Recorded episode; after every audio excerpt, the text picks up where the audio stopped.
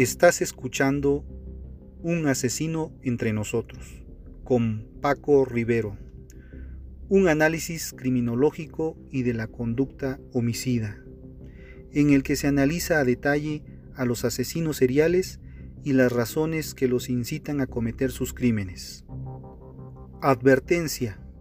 Este contenido puede tener un lenguaje sensible para algunas personas y no apto para menores de edad.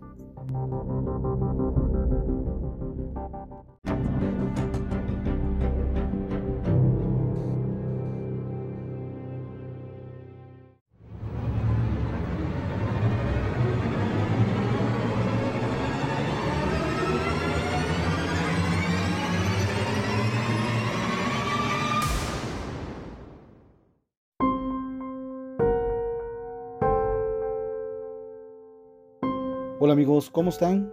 Bienvenidos a este programa Un asesino entre nosotros. El día de hoy hablaremos de un tema muy importante. Bueno, todos son importantes, pero este me, nos llama mucho la atención porque hay amores que matan. Parece canción, pero sí, hay amores que matan. ¿Por qué el amor se convierte en una trampa mortal? ¿No se han preguntado ustedes eso? ¿Por qué hay personas que no son lo que parecen?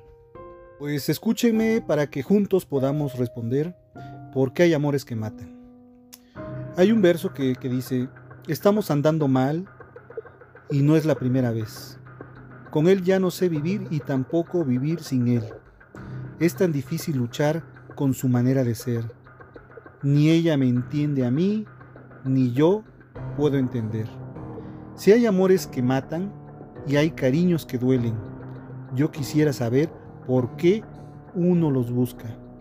Los sigue y los quiere. Si hay amores que matan, sentimientos que hieren. ¿No se han preguntado por qué? No se puede dejar. Y si te dejan, te mueres. No tengo con quién hablar, me siento tan lejos de él. No saben cuánto estoy mal, tampoco cuánto estoy bien.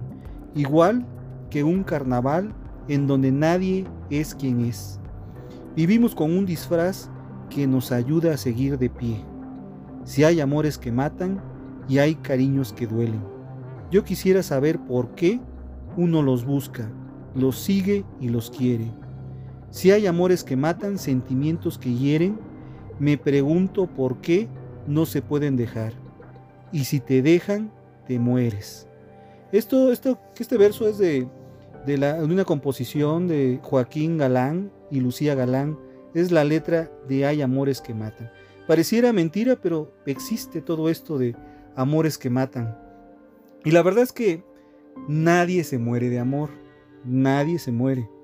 Pero bueno, entrando en el tema, quise entrar con, con, esta, con este verso de esta canción porque me parece muy ad hoc para el tema que vamos a desarrollar. Existe un autor, de un criminólogo especialista en, España que se llama Vicente Garrido. No sé si ustedes han escuchado hablar de él, pero él desveló en El psicópata, su, en su anterior libro, que hay personas que no son lo que parecen y que en cuestión de amores, un psicópata está lejos de ser la pareja ideal. Eso sin duda, no, no cabe duda que un psicópata no puede ser una pareja. Eh, de, de, acuerdo a todo lo que hemos platicado y hemos hablado en programas anteriores. En Amores que Matan, es así se llama este programa, analizaremos a detalle la violencia física y emocional contra las mujeres, así como el acoso, una experiencia de terror psicológico que en muchas ocasiones se puede quedar impune. ¿Por qué ocurre todo eso? Pues por el temor, por lo que es el eh, eh, eh, que me dejen y, que no sé cómo mantenerme, porque por la mayoría de las personas que, sufren de maltrato, que son mujeres, son dependientes económicamente del, varón. Pero bueno, y lo, lo, hace de un modo inédito, como, como, como no ocurrido. Se presenta al agresor con una luz diáfana para que los conozca y sobre todo para que estés alerta. Por eso quiero que, que, que, que pongas mucha atención. En el libro descubrirás cómo el amor puede llegar a convertirse en una trampa mortal que necesitas prevenir y en el peor de los casos romper en mil pedazos. Así literalmente, amores que matan. Y este libro te enseña cómo enfrentarte a ellos. Eh, es recomendable, se los recomiendo. Todos sabemos, y la ciencia lo ha demostrado, que hay personas que no son lo que parecen. Por desgracia, a menudo no, no nos damos cuenta, o cuando nos damos cuenta ya es muy tarde. Cuando se trata de parejas, las consecuencias pueden ser fatales. No sabemos escoger, no sabemos ver las luces que nos están mandando señales de alertas, no sabemos ver. Pero si ponen ustedes un poquito de, sensibilidad a todo esto que, que, estamos platicando, se darán cuenta de cómo, cómo prevenir todo esto. En Amores que Matan, Vicente Garrido demuestra un conocimiento profundo de la realidad al analizar en detalle la violencia física y emocional contra las mujeres, así como el acoso, una experiencia de terror psicológico que en muchas ocasiones puede quedar impune. Ya lo había mencionado, pero es necesario volver a repetirlo. Vamos a realizar un análisis de los crímenes pasionales, de, los amores que matan. En la mayoría de los casos de uxoricidio, de latín uxor, que significa esposa, y sida, de latín caedere, matar, consiste en el homicidio del cónyuge por parte del marido o el asesinato de la pareja conyugal, cometidos por el hombre o por mujeres. ¿Por qué no? También las mujeres matan, los hombres matan. Bueno, absolutamente los agresores señalan a la mujer como la responsable de su ira. Esa es una justificación. La ultraviolencia que se reconoce en estos casos de evidencia, además del odio contra las mujeres, la noción del, agresor, de que la víctima es un vil objeto, si no es suyo, no será de nadie. Es lo que siempre que dicen. Eh, yo recuerdo que, una, persona a quien, quien respeto, que, en paz descanse, mencionaba que cuando cuando discutía con su pareja y, peleaba, lo, amenazaba y le decía, mira, yo del bote salgo, cuando hablaba de que iba a matar al amante, pero esta persona del hoyo no saldrá. Entonces me daba risa, pero es, es cierto, es cierto, se habla de, de, matar y desquitarse con el amante, ¿no? Porque son celos enfermizos. Esta, esta misma idea bajo diferentes matices, lamentablemente también subyace en varios aspectos de nuestra cultura. Una de las consecuencias de los celos patológicos es el homicidio o crimen pasional. El homicidio por celos suele darse en sujetos con diferentes patologías, incluida la paranoia. En los casos de, de homicidios por celos es más frecuente el crimen de la pareja que el del rival esto se, confirma tanto en las mujeres como en los hombres celosos. No obstante, el crimen de las parejas es mucho menos perpetrado por mujeres en comparación con los hombres. Por otra parte, las ideas de muerte de la pareja que van acompañadas del suicidio son casi exclusivamente masculinas. Entre los criminales pasionales de, sexo masculino, las, ideas de, suicidio aparecen en un 30% de los casos, a pesar de que, solo un 20% de los que tienen esas ideas se suicidan. Las ideas de suicidio que van acompañadas de la muerte del rival son casi inexistentes. El suicidio sí corresponde con un rechazo y con una negación de la realidad. Las personas que, que cometen un crimen pasional pueden ser muy diferentes desde el punto de vista psicológico en un sentido de general, en un sentido general, entre los casos de sujetos celosos que asesinan a sus parejas, podemos distinguir tres tipos. El primero, en el tipo más frecuente, los hechos suceden conforme a una secuencia que es aproximadamente la siguiente. Primero, un conflicto pasado que enfrenta al celoso con su pareja. Luego viene el conflicto que, se agudiza y el celoso piensa en la posibilidad de eliminar a su pareja, de, tantos celos que siente.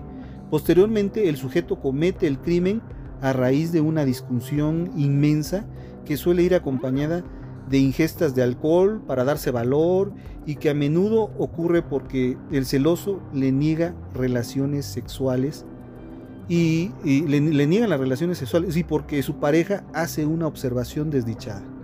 Esto es, no sé si, si, si me siguen, pero, pero se refiere a, su miembro viril y que hace un comparativo con la otra pareja que tiene. Generalmente es burlona y grosera. O, el crimen resulta inminente al tener esos exabruptos con la, pareja. También quisiera hablar de las estadísticas mundiales. En, la India es sorprendente, pero de cada, cada 12 horas muere una mujer quemada viva por su marido. En España, en 1998, 75 mujeres fueron asesinadas por sus esposos. En Argentina, una de cada tres mujeres es golpeada por un varón cercano. El 40% de las mujeres golpeadas han vivido dicha situación por 20 años o más. En Estados Unidos, cada 9 segundos una mujer es maltratada físicamente, 2 millones de mujeres son agredidas cada año por sus parejas. Las dos terceras partes de las agresiones físicas y verbales son efectuadas por conocidos. Puede ser el esposo, el novio, la, pareja sentimental, padres, hasta los hermanos pueden ser los agresores. El 95% de las personas agredidas son mujeres. Ahora, en grupos de más altos, de más alto riesgo es, son las mujeres económicamente dependientes de su pareja. Ahora, en Latinoamérica se calcula que más del 50% de mujeres han sufrido o sufrirán violencia doméstica. Es preocupante. Hay que, hacer un señalamiento ahí sobre, miren, las víctimas y los victimarios son de todos los estratos sociales y educacionales. Así que no hay excepciones de que sucede en, la pobreza, sucede en la riqueza. El 60% de los agresores son familiares o son personas en vías de serlos, novios o compañeros. Y, hay que reconocerlo, la mayoría de las víctimas de violencia no suelen buscar ayuda médica ni psicológica. Las razones feministas se atribuyen a la desigualdad social de los sexos, lo que lleva al control de las mujeres por parte de los varones. Hay razones psicológicas. Violencia es la causa de experiencias traumáticas sufridas por el varón en su niñez. Ahora, hay que analizar las características del agresor. Eh, no suelen en lo general presentar en público signos de enfermedad mental. A menudo minimizan el número de agresiones y la gravedad de los, de mismos. Usan a las mujeres, a las víctimas de, mentiras. Definen su comportamiento como no violentos. Por lo, que, por lo que tienden a ser una persona aislada o con poca relación con los otros. Y es enfermizamente celoso. ¿Por qué? ¿Por qué son celosos? Pues por su baja autoestima, además de que tienen expectativas rígidas de su rol sexual como hombre. Han tenido el ejemplo, han vivido modelos de violencia o abuso hacia mujeres, madres, hermanas, tías, etc. Pero lo más, lo, lo, que más llama la atención, una observación que dicen, son personas violentas con personas que dicen amar. También privan a su esposa o novia de independencia, hacen que sean dependientes a ellos, no te pongas esa ropa, no te pongas maquillaje, no quieren que, que, luzcan bonitas porque son celosos que vayan a llamar la atención a otras, de, otros, de otros hombres. Eso también es muy marcado. También hay que ver que posiblemente tuvo un padre abusivo. No, no depende emocionalmente de otra persona pero insiste en que su compañera, su esposa, su mujer, su novia, debe hacer lo que él quiere, lo que él dice, eso se hace, siempre. También cambia rápidamente de estado de ánimo. ¿Qué, efectos tiene sobre la víctima? Eso, eso es un tema muy, muy, muy, muy importante de analizar. Tiene más daño psicológico que el agresor. A menudo aparece como, como enferma en comparación con el varón agresivo. Mm, paulatinamente se vuelve codependiente de la agresión y el agresor. Es una codependencia entre ellos. Eh, discuten, uno se somete, otro grita, otro escucha. Por lo regular son, son agresiones que se repiten y se repiten y, van subiendo de tono constantemente. Pueden ser discusiones, pasan a gritos y de gritos pasan a, empujones, a, agresiones físicas, verbales, a humillaciones, a echar en cara muchas cosas. Y, llega un punto en que, en que trata esta persona, trata de huir, de salir de este lugar y abandonarlo, pero no, antes de que esta persona quiere hacer un movimiento para salir, llevarse sus cosas, le cierran la puerta y no lo dejan salir. Entonces llega un momento en que sienten una angustia, eh, quiero salir corriendo, quiero, quiero huir de toda esa agresión, pero no se puede porque ya le cerraron la puerta y no vas a hacer un escándalo para que todo el mundo se entere y aquí te quedas. Posteriormente de eso, como que viene una calma, viene una, paz y empiezan a hablar despacio, qué es lo que está sucediendo, yo no te quiero agredir, trata de convencerlo y después eh, se pide, le pide perdón y aquel ah, o aquella persona trata de perdonar, pero se da cuenta que cada vez y cada vez va a ser más agresión. Y están rodeados en el entorno familiar, con los niños escuchando, y, eso se vuelve un caos, porque eso, esos patrones se vuelven a repetir con los menores de edad, con los hijos, pero van a decir, quédate, voy a cambiar, esto ya no va a volver a pasar, y la verdad es que no cambian, no cambian y va a seguir pasando. Eh, en este tipo de conflictos necesitan ayuda psicológica a ambos, a ambos, porque tanto uno que no, no puede dejar de, de agredir, y el otro que lo permite, se somete y deja que todo pase y piensa que esto no va a volver a ocurrir. Y ocurre. Y cada vez con más repetición y con más intensidad. Y por ahí puede llegar el punto en que hayan amores que maten. Como, como ya lo mencioné, la agresión es verbal o es física, impredecible, puede ser en cualquier momento. Mantiene a la víctima constantemente a la defensiva, haciendo que siempre se anticipe a las necesidades del agresor, renunciando a las propias. Ahora, ustedes se preguntarán cómo detectar a la víctima, cómo detectas a una víctima de agresión. Pues te preguntas, te han golpeado o le preguntas a, a esta persona, te han golpeado alguien de alguna forma en el último año. ¿Has recibido alguna agresión verbal, si ha sido así, ¿quién lo hizo? Pregunta, ¿quién lo hizo? ¿Te sientes a salvo en tu relación de pareja? ¿Existe algún varón, novio, marido, padre, hermano, por ejemplo, que te haga sentir insegura? Ojo, una persona que amenaza a otra es capaz incluso de hasta matar. Ahora, también debemos hablar del, del síndrome de Estocolmo. El opresor se muestra a veces cariñoso y otras violento, alternando dichos comportamientos. Existe una fase desencadenante. La violencia rompe el espacio de seguridad de la mujer. Provoca también de igual manera la desorientación. Y en la fase de la desorientación eh, existe la búsqueda de nuevos referentes futuros, como lo es la autoinculpación. Y también, ojo también con esto, porque es de lo que hablábamos hace un momento.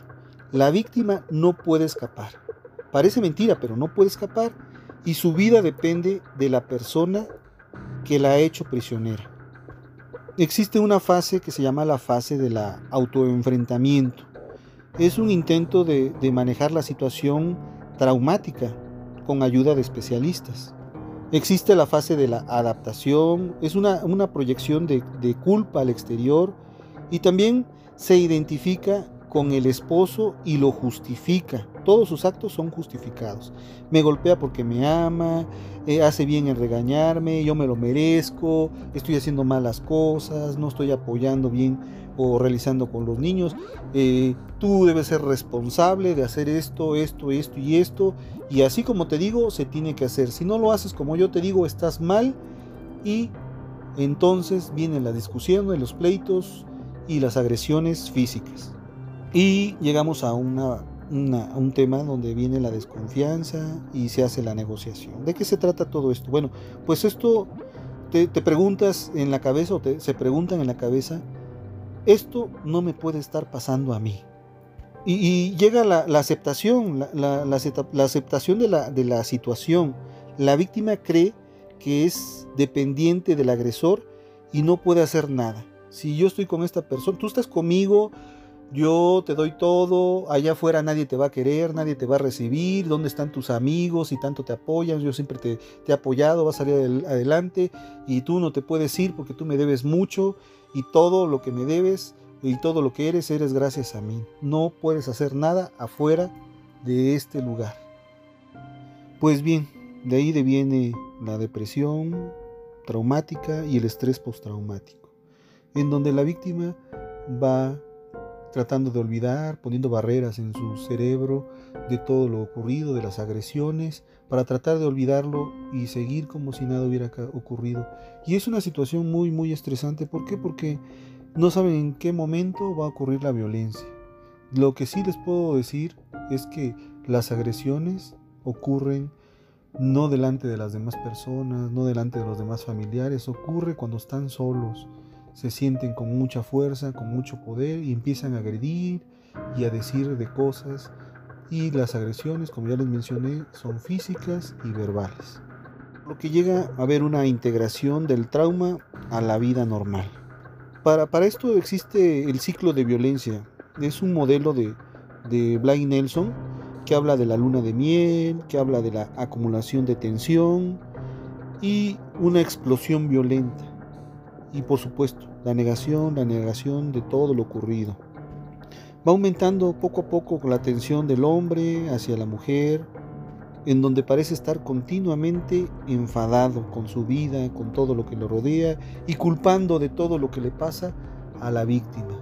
Te pasa, me pasa esto, por tu culpa estoy en esta situación, por tu culpa me ocurre lo que me ocurre y, ella es, o, esta persona es el centro de todas sus culpas, de todo de todos sus fracasos.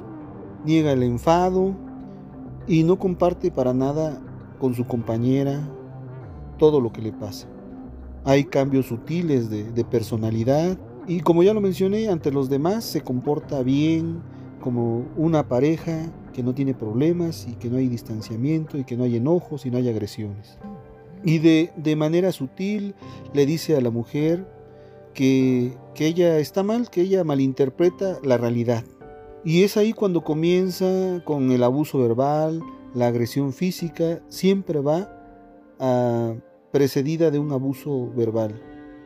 Es cuando, cuando el hombre explota y castiga física y verbalmente a su compañera. Vienen los insultos, las ofensas, los golpes, el rompimiento de objetos, eh, relaciones sexuales forzadas, y castigo emocional. Y lo peor de todo es que no siente culpa emocional, conserva la, relación solo por, por intransigencia, mm, descarga toda la violencia, furia incontrolable, pierde la percepción de las consecuencias de su violencia.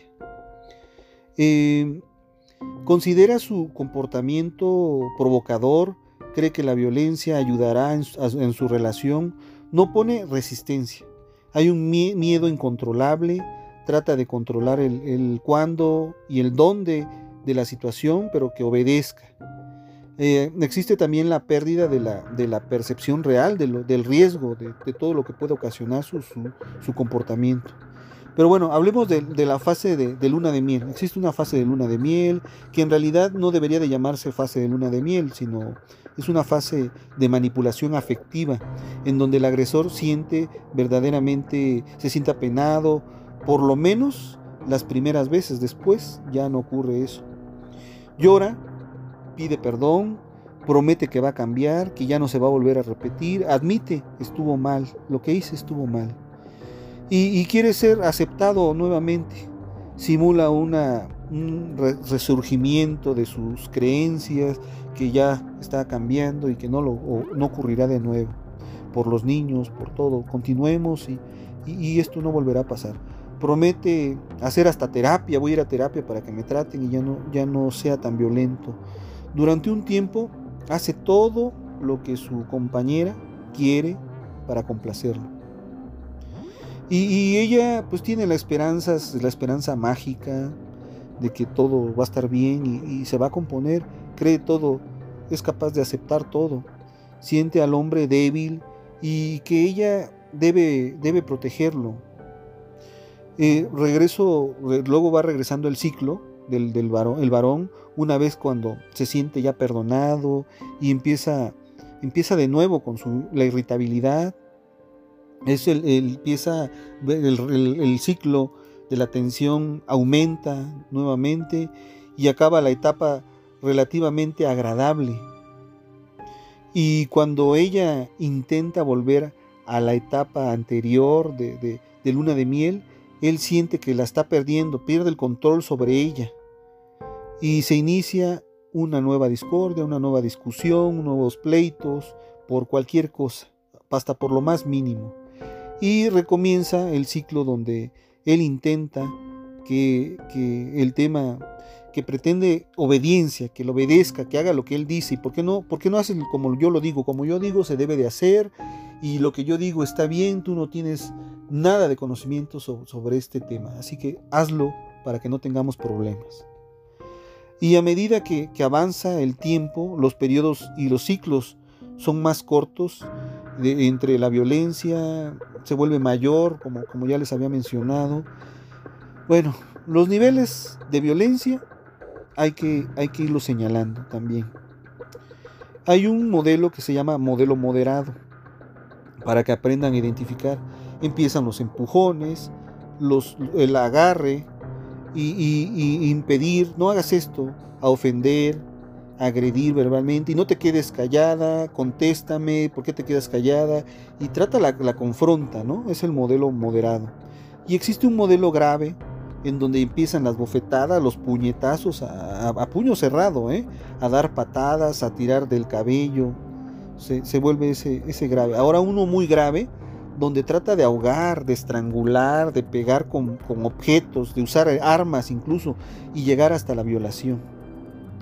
El proceso, el proceso de la negación es todo proceso que va acompañado de una negación tanto de la víctima como del agresor. Ambos justifican y dicen, no, no, no está ocurriendo nada de esto. El agresor rechaza aceptar que, que está haciendo algo malo, eh, en el caso de la víctima, la, negación es un truco de, supervivencia. Y, muchas mujeres creen que, defendiendo al agresor, éste deja de hacerlo, pero no, eso no, no es cierto. Eh, en muchos casos existe la esperanza interna, muy adentro, dice, va a cambiar, yo sé que va a cambiar, y lo voy a hacer por el amor, por la familia, por, por, porque estemos bien. Yo tengo que poner de mi parte, ya no tengo que hacerlo enojar, tengo que responder a todo lo que hace y tengo que ser obediente. El, el agresor sostiene que el daño no es tan grave.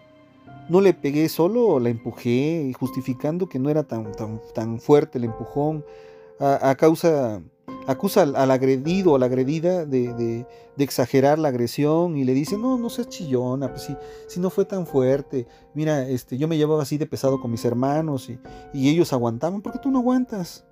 El abuso verbal es más fácil de, minimizar, pero, pero existe.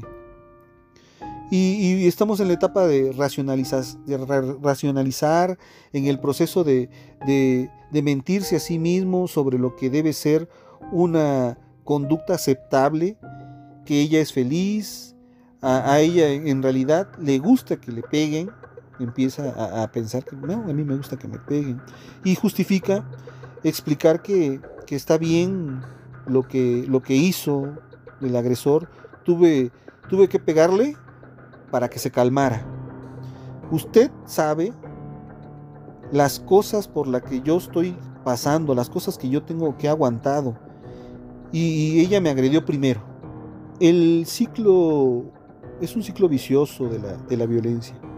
La persona que ha sido sometida repetidamente a una situación de abuso físico, verbal, tiende a repetir el modelo aprendido como, como si fuera un actor de teatro, que solo se sabe un papel, el agredir.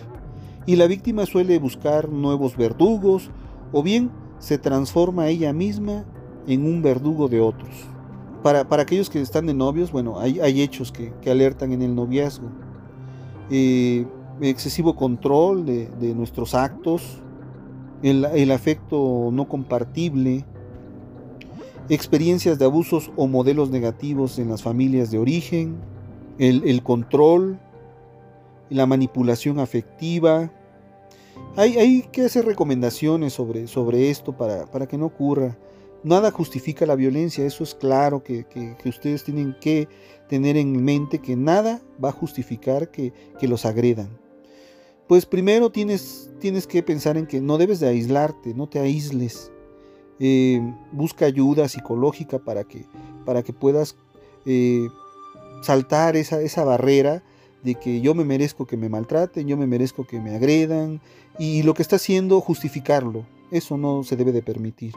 Eh, rompe con la relación de codependencia. Si te dicen que tú no puedes hacer nada sin mí, yo te mantengo y allá afuera nadie te va a mantener y, y, afuera este, tú no vas a encontrar trabajo, nadie te va a recibir, no tienes amigos, no tienes nada, eso no es cierto. Siempre va a haber alguien que te apoye, existen lugares donde apoyo para personas maltratadas. Y por favor, no creas que es tu culpa. No esperes que cambie. Sin ayuda no hay ningún cambio pues también rompe el silencio, habla de ello, di que, te está agrediendo, que te está maltratando. Bueno, en conclusión, no se puede salir del problema de la violencia sin ayuda externa. Todas, absolutamente todas las personas agredidas necesitan ayuda. Recuerda que cuando somos testigos de agresiones y no hacemos nada, nos convertimos en cómplices. Y también lo, los agresores necesitan ser sacados del ambiente de agresión. Y en el caso del noviazgo, nada, absolutamente nada, garantiza que será mejor en el matrimonio. Llora un día, un mes, un año, pero no toda la vida. Estás a tiempo de cortar esta relación. Recuerda que el amor es paciente, es amable, no hace nada indebido, no busca su interés, no se irrita, no se alegra de la, de la injusticia. Bueno, y me despido, esto es todo sobre amores que matan. Y, me faltó hablar, y hablaremos posteriormente sobre los asesinatos que ocurren con esta violencia, pero quiero que, que piensen que, que, este es el inicio y, el final puede ser un desenlace mortal para, para la víctima. Entonces, pues voy a hacerles un pensamiento interno y habla de esto. Trátame con respeto. Soy un ser humano imperfectamente perfecto como tú. Si estoy aquí, no es para darte lecciones, ni mucho menos para decirte qué debes o no hacer de tu vida. No soy un ejemplo de, vida, ni tengo una calidad moral para decirte las cosas. Yo solo soy un medio para ayudar, apoyar y asumo mi responsabilidad. Solo pídeme las cosas con respeto. Por favor, ya no te volveré a pedir que me des respeto. Pero bueno, yo solamente tengo una opinión, pero es mi opinión y podría estar mal. ¿Por qué arruinar la tuya? Bueno, ahora vamos con la frase del día. El sabio no dice nunca todo lo que piensa, pero siempre piensa todo lo que dice. Aristóteles. Ahora, amigo, quiero, quiero, amigos, quiero invitarlos a que me sigan en las redes sociales, en mi blog, que aparece en la descripción. Si ustedes ven abajo, cuando termine el programa, se ven la descripción, que participen con sus dudas, sus comentarios y compartiendo con sus amigos y, ¿por qué no?, hasta con sus enemigos. Eh, con eso lograrán que más personas puedan escuchar este podcast. Les doy las gracias por escucharme, por todo el apoyo recibido. Realmente ha servido bastante para, para seguir creciendo y para seguir creando un nuevo contenido para ustedes. De verdad espero que, sus comentarios eh, me ayuden y que, sigan haciendo preguntas y cuestionando sobre todo lo que, estamos eh, mencionando en estos programas, en este programa, en estos episodios, estos capítulos. Y, contestaré cada una de las preguntas que realice, téngalo por seguro. No me despido, solo les digo hasta el próximo episodio. Infinitas gracias. Ah, pero quiero, quiero que recuerden que quien vive con monstruos debe tener cuidado de no convertirse en uno de ellos. Bueno, mi nombre es Paco Rivero. Este fue Un asesino entre nosotros. Y nos escuchamos la próxima semana. Hasta entonces.